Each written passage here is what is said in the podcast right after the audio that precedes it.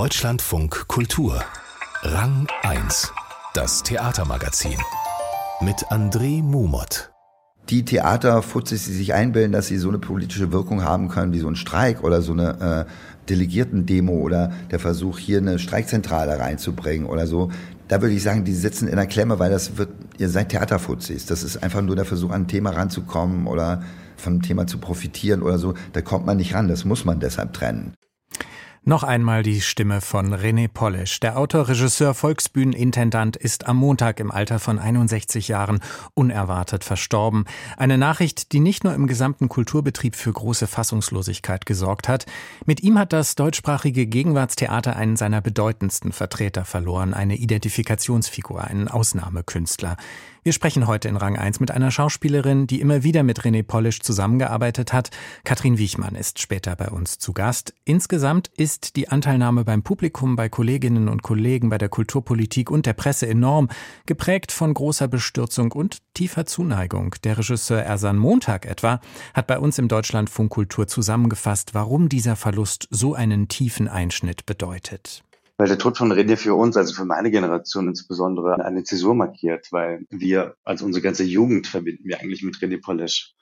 Was für andere vielleicht Freddie Mercury war, war für uns René Polish. Der hatte einen Popstar-Charakter für uns, weil er eben, weil er uns irgendwas ermöglicht oder eröffnet hat, was bis dato nicht möglich war. Und wir dadurch eine sehr, sehr lange Jugend hatten, die jetzt irgendwie auch irgendwie vorbei zu sein scheint mit seinem Tod man wollte immer Teil davon sein, von dieser Gemeinschaft, diese Denkräume, die geschaffen wurden, dieser, dieser Austausch, dieser Dialog, eben nicht äh, anhand von irgendwelchen narrativen Geschichten und Figurenpsychologien, die in irgendwelche Konflikte geraten sind, sondern oftmals hat man diese textuelle Ebene auch gar nicht fassen können, aber man hat irgendwas erfahren können und das ging weit über das Gesprochene hinaus und dieser Gemeinschaftsort, ja, der hat mich so geprägt und der hat meine ganze Generation geprägt. Und ja, wir verdanken René einfach wahnsinnig viel. Wir wären ein viel ja, vielleicht ärmeres und orientierungslosere Generation geworden. Ja, ohne diese einschlagende Erfindung, die er mit Bert Neumann zusammen und vielen anderen erfunden hat.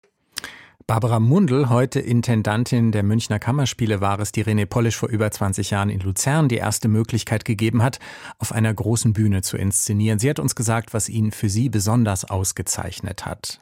Ich glaube, das sind auf der einen Seite die Texte und Stücke natürlich, aber er war auch ein sehr oh, jetzt sage ich auch schon, er war, ja, ich glaube, er war ein Teamplayer. Es ist zwar so ein komisches Wort, aber die Spieler hat er wirklich mitgenommen und begeistert. Ähm, und er war ein freundlicher Mensch, unerbittlich und deutlich in seinen Gedanken und in dem, was er wollte, aber trotzdem zugewandt.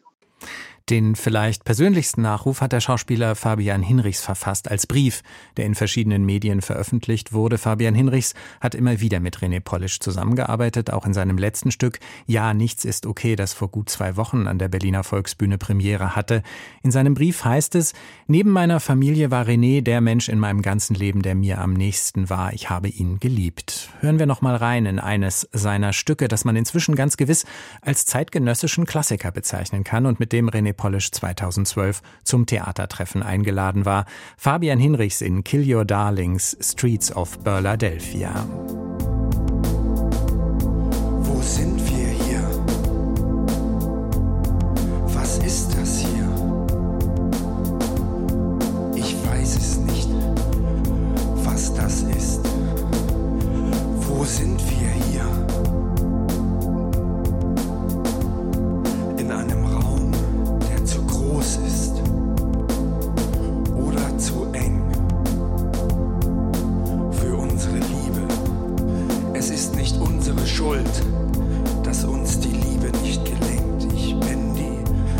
Untergegangen an den Reihenhäusern vorbei und ich hätte dir gern gesagt, in keines dieser hell erleuchteten Fenster würde ich hineinsehen wollen und reden mit den Leuten nirgendwo auf der Welt, auch nicht on the streets of Philadelphia.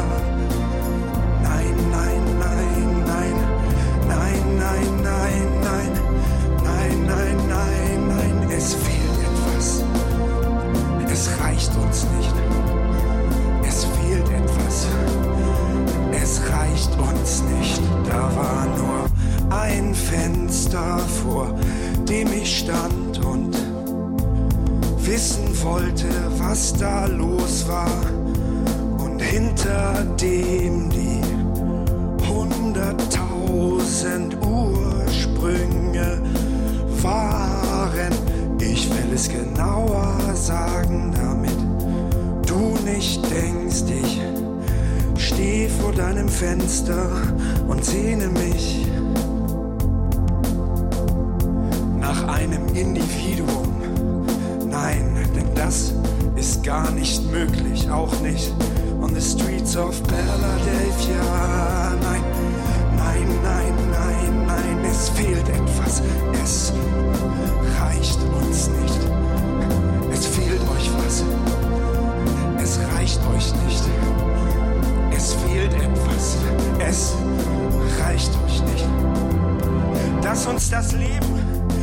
Hinter den Fenstern abstrakt vorkommt, weil es das ist, das ist ja schon so oft gedacht worden. Aber jetzt hier, gerade jetzt in diesem Raum, müssen wir alle das Neudenken neu sagen, um es zu beleben. Es gehört zwar zu den Dingen, die es schon gab, Sätze, die schon gesagt wurden, aber die hier nun neu gedacht, neu gesagt, neu gemacht werden müssen. Denn hier ist so wenig Leben. Es fehlt etwas. Es reicht uns nicht.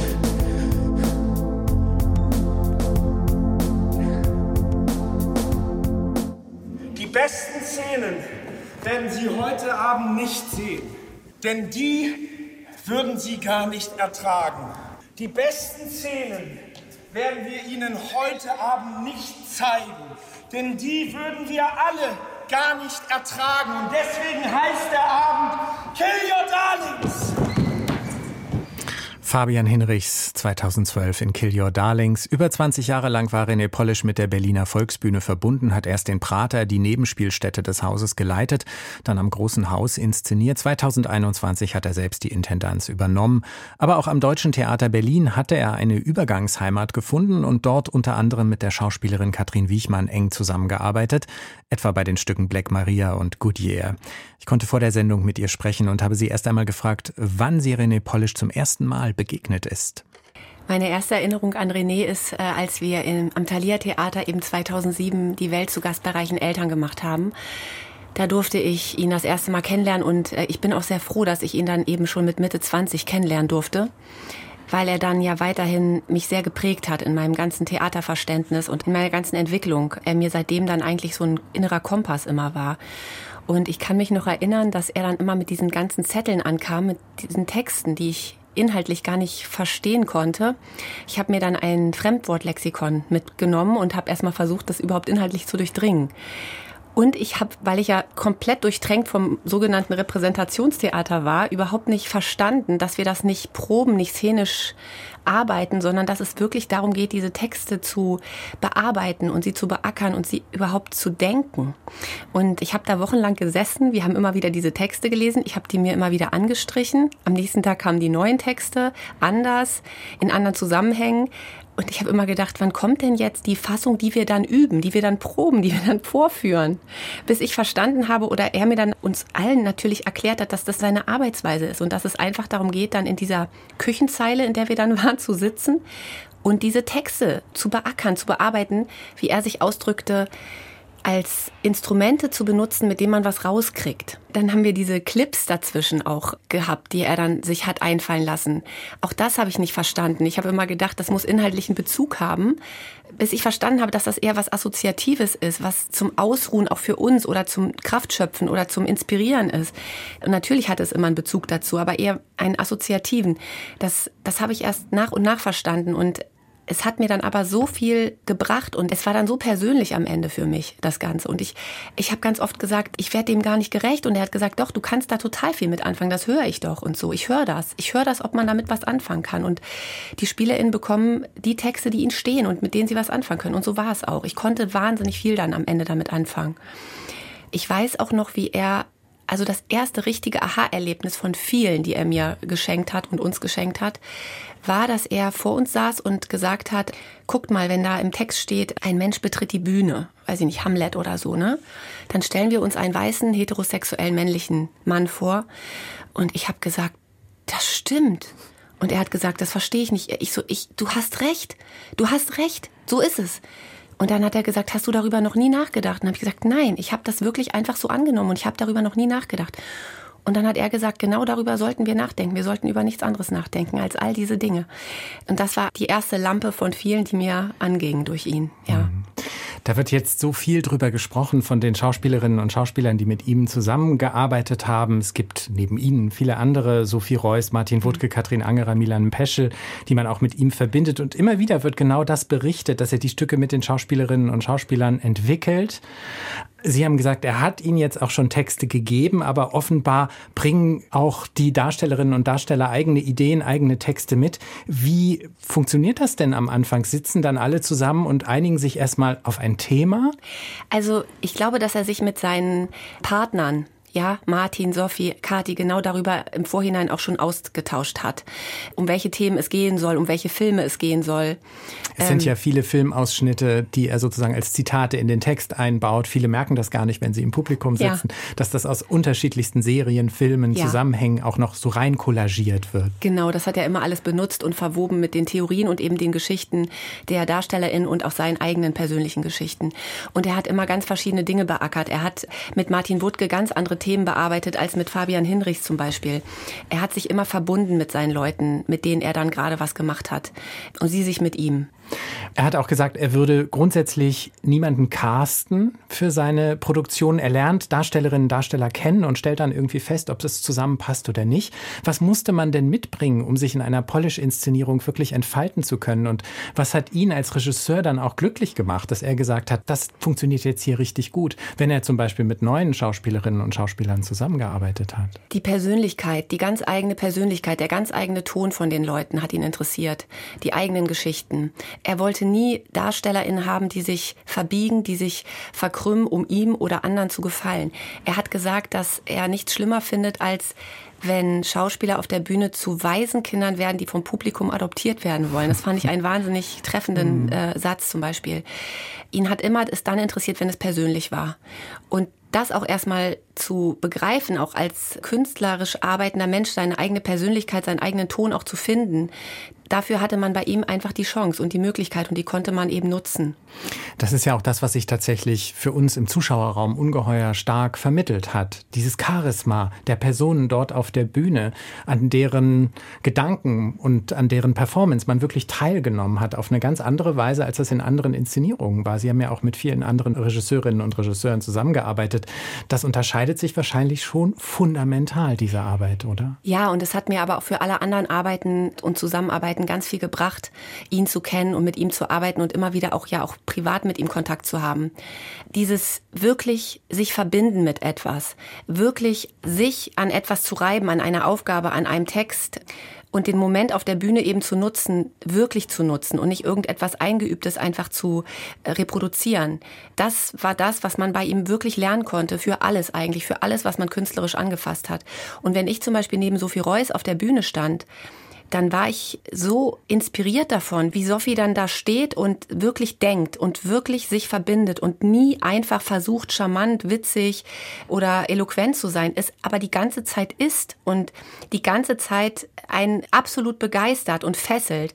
Aber es eben nur darüber geht, dass sie sich wirklich verbindet mit ihm, mit dem Text, mit uns und diesem Ding, was da gerade in diesem Moment verhandelt wird. René Polisch hat ungeheuer viel gearbeitet, nicht nur in Berlin, sondern auch in Hamburg. Sie haben es erwähnt, Wien, Zürich. In gewisser Weise hat er seine ganz persönliche Theaterserie immer weiter fortgesetzt. Am Ende sollen es weit über 200 Stücke beziehungsweise Produktionen gewesen sein. Hat ihn dieses enorme Pensum beflügelt, dieses immer weitermachen mit neuen Stücken? Er hat das Schreiben gebraucht wie das Atmen. Er hat, äh, er hat immer weiter gedacht und sich immer weiter geäußert und immer weiter geschrieben. Es hat sich immer alles weiterentwickelt. Das eine ist immer aus dem anderen entstanden. Seine Texte waren oft am Anfang der Probenarbeit immer noch ein Rest aus den Texten davor. Und so ist das dann immer weiter, hat sich das immer weiter entwickelt und mit den gesellschaftlichen Diskursen oder den Geschichten, die ihm begegnet sind, immer weiter verwoben. Es kam dann immer noch was dazu. Oder er hat wieder was von zehn Jahren wieder neu entdeckt oder wieder eine Theorie wieder neu aus einer neuen Perspektive beleuchtet. Es ging also immer weiter. Es war immer eine weitere Entwicklung. Das hat er auch gesagt, also, dass er einfach immer schreiben muss dass das ihm eben immer ein innerer Drang war. Deswegen hat ihn dieses viele Arbeiten nie belastet. Im Gegenteil, er hat es einfach gebraucht. Und er hat auch die Menschen gebraucht und die Partnerinnen gebraucht, mit denen er zusammen war und die ihn eben auch inspiriert und ja ihn eben auch geprägt haben. Ne? Sie haben 2007 zum ersten Mal mit ihm gearbeitet und in den letzten Jahren wieder. Mhm. Haben Sie das Gefühl gehabt, da hat sich was verändert in dieser Zeit? Da liegen viele Jahre dazwischen. Ja, was sich zum Beispiel verändert hat, waren diese persönlichen Geschichten der Leute, die immer mehr eingeflossen sind in seine Arbeiten. Und eben, was ich vorhin schon meinte, dass er sich dann so wahnsinnig auch eingestellt hat auf die Leute, die dann in der oder jener Inszenierung so im Mittelpunkt standen das hat sich verändert und er ist immer, wie ich das so beobachtet habe, manchmal ja auch aus der Ferne, entspannter geworden. Also immer mehr hat er zugelassen, dass, dass Dinge einfach so von sich aus entstehen, dass es nicht immer ihn braucht, der alles lenkt und leitet, sondern dass immer alle Ideen haben können. Das, das war ja eh sein großes Credo, dass, dass alle sich einbringen und dass es nie darum geht, dass einer eine Idee hat, nämlich er, sondern alle. Und wenn die Soufflöse eine gute Idee hatte, wurde die genauso genommen. Der war ein totaler Gruppen- und Kollektivkünstler, ja. Und hat dabei auch sehr viel Zuneigung erfahren, was man jetzt auch merkt. Die Anteilnahme ist wahnsinnig groß und man spürt ein großes Verlustgefühl. Man hat das Gefühl, die gesamte Theaterlandschaft ist in ihrem tiefsten Inneren getroffen. Das betrifft den Künstler, aber offensichtlich auch den Menschen, mit dem sehr viele Menschen sehr gerne zusammengearbeitet haben.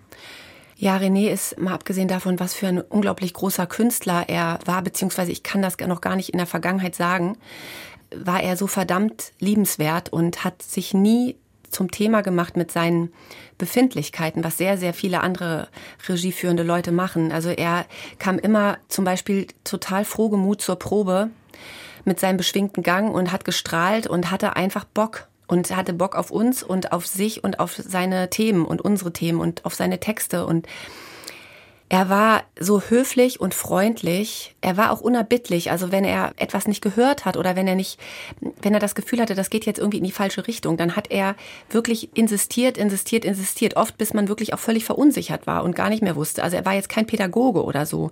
Aber er hatte immer recht. Und wenn er sich mal im Ton vergriffen hat, was ganz, ganz selten passiert ist, dann hat er sich dafür sehr geschämt. Das mochte er überhaupt nicht. Er war ein wahnsinnig freundlicher, höflicher Mensch der wollte, dass man sich gegenseitig gut behandelt und sich immer um Freundlichkeit bemüht. Und die Art und Weise, wie er gelacht hat, wie er, wie er gesprochen hat, wie er sich gefreut hat über Dinge oder sich auch erschrocken hat, er war sehr schreckhaft. Ähm, das war so wahnsinnig liebenswert, dass man ihn einfach immer nur festhalten wollte und ähm, also wenn ich ihn gesehen habe, wie er um die Ecke kam oder wenn wir uns getroffen haben und er hat irgendwo gewartet, dann ist mein Herz immer richtig gehüpft vor Freude, ihn zu sehen. Und das jetzt nicht mehr haben zu können, also diesen Menschen nicht mehr. Und da rede ich jetzt nur von meinem kleinen Leben. Da gibt es Menschen, die waren noch viel mehr mit ihm verwoben und die haben ihn noch viel mehr gebraucht als ich. Das jetzt nicht mehr, dass das nicht mehr sein kann, das kann ich einfach gar nicht begreifen, dass so jemand, der so wichtig für mich ähm, ist, dass der jetzt einfach nicht mehr für mich da ist. Also weder künstlerisch noch als Freund oder als Ratgeber oder einfach auch so als jemand, von dem ich seine Sachen sehen darf. Ne? Mhm. Es ist einfach wirklich unbegreiflich. Und Fabian Hinrichs hat das ja in seinem wunderschönen Brief sehr schön beschrieben, dass er auch denen fehlen wird, die das gar nicht wissen, die ihn gar nicht kennen mhm. und die es noch gar nicht wissen können. Auch denen wird er entsetzlich fehlen. Und das stimmt. Ich habe auch bei den Kolleginnen und Kollegen jetzt, bei den Theaterjournalistinnen und Journalisten noch nie etwas Vergleichbares erlebt, muss ich sagen, dass da so eine persönliche Bestürzung, Traurigkeit, Fassungslosigkeit da war. Bei uns in der Sendung haben wir eine Rubrik, die nennt sich die geniale Stelle, bei der wir mit unseren Gästen immer über besondere Momente im Theater sprechen. Die würde ich hier jetzt gerne mal vorziehen und Sie fragen, haben Sie einen Moment, an den Sie sich erinnern, auf der Bühne in einer Polish-Inszenierung, die Sie gesehen haben, wo Sie sagen würden, das war ein unglaublicher Moment? Da gibt es ganz, ganz viele, mhm. die mich zutiefst berührt haben. Also jetzt die allerletzte Inszenierung zum Beispiel, die ich gesehen habe, noch am Sonntag, also an dem Abend, bevor er gestorben ist. Ja, nichts ist okay. Ja, das ist so traurig und trifft, trifft so viele Nerven bei so vielen Menschen, dieses ähm, Lebensgefühl, das wir gerade alle so teilen und diese Ohnmacht und diese Wut und diese Verzweiflung und diese Sätze, die da von Fabian gesagt werden. Ich war so fröhlich, warum bin ich es jetzt nicht mehr, warum ist die Welt nicht mehr fröhlich, was ist passiert und wenn ich alle doch so liebe, warum ändert sich dann nichts? Dieses Gefühl, das wir alle so, glaube ich, teilen, das, das hat mich wahnsinnig berührt in dieser Düsternis auch. Und dann am Ende gibt es eben doch diesen kleinen Vorschlag, den er macht oder den die beiden da in dieser Inszenierung machen.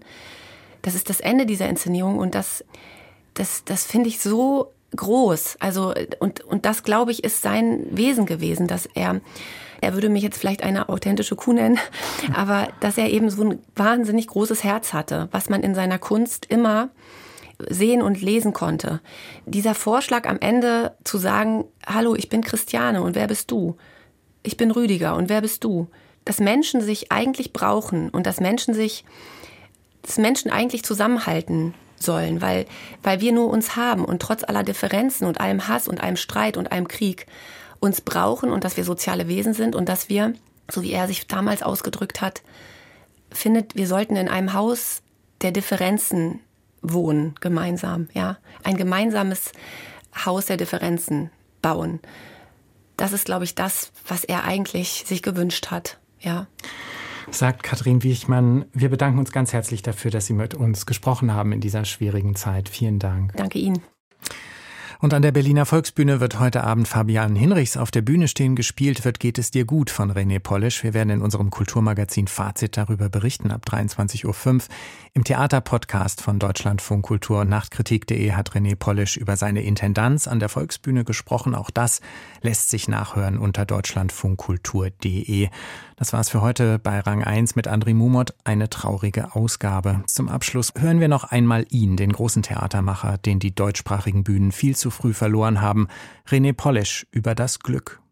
Ja, das mit dem Glück ist so eine Sache. Wir haben gestern, gestern gab es den Satz irgendwie, wir verkennen den tödlichen Gehalt des Glücks. Das heißt, wenn wir, wenn wir einer Vorstellung nachgehen, die uns Glück verheißt, äh, und wir kurz vor der, vor der Einlösung dieses Glücks stehen, äh, könnte diese Erlösung den Tod bedeuten. Es ist wichtig, noch einen Wunsch in der, in der Hinterhand zu haben. Also wenn sich das für uns einlöst, was wir immer wollten, es ist absoluter Stillstand, also Tod.